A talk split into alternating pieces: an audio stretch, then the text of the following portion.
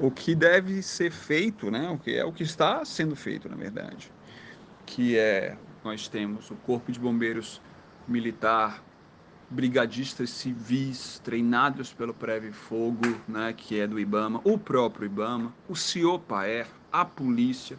Então nós temos as forças de segurança de resgate do Estado atuando para controlar as chamas. É isso que precisa ser feito nesse momento. Né?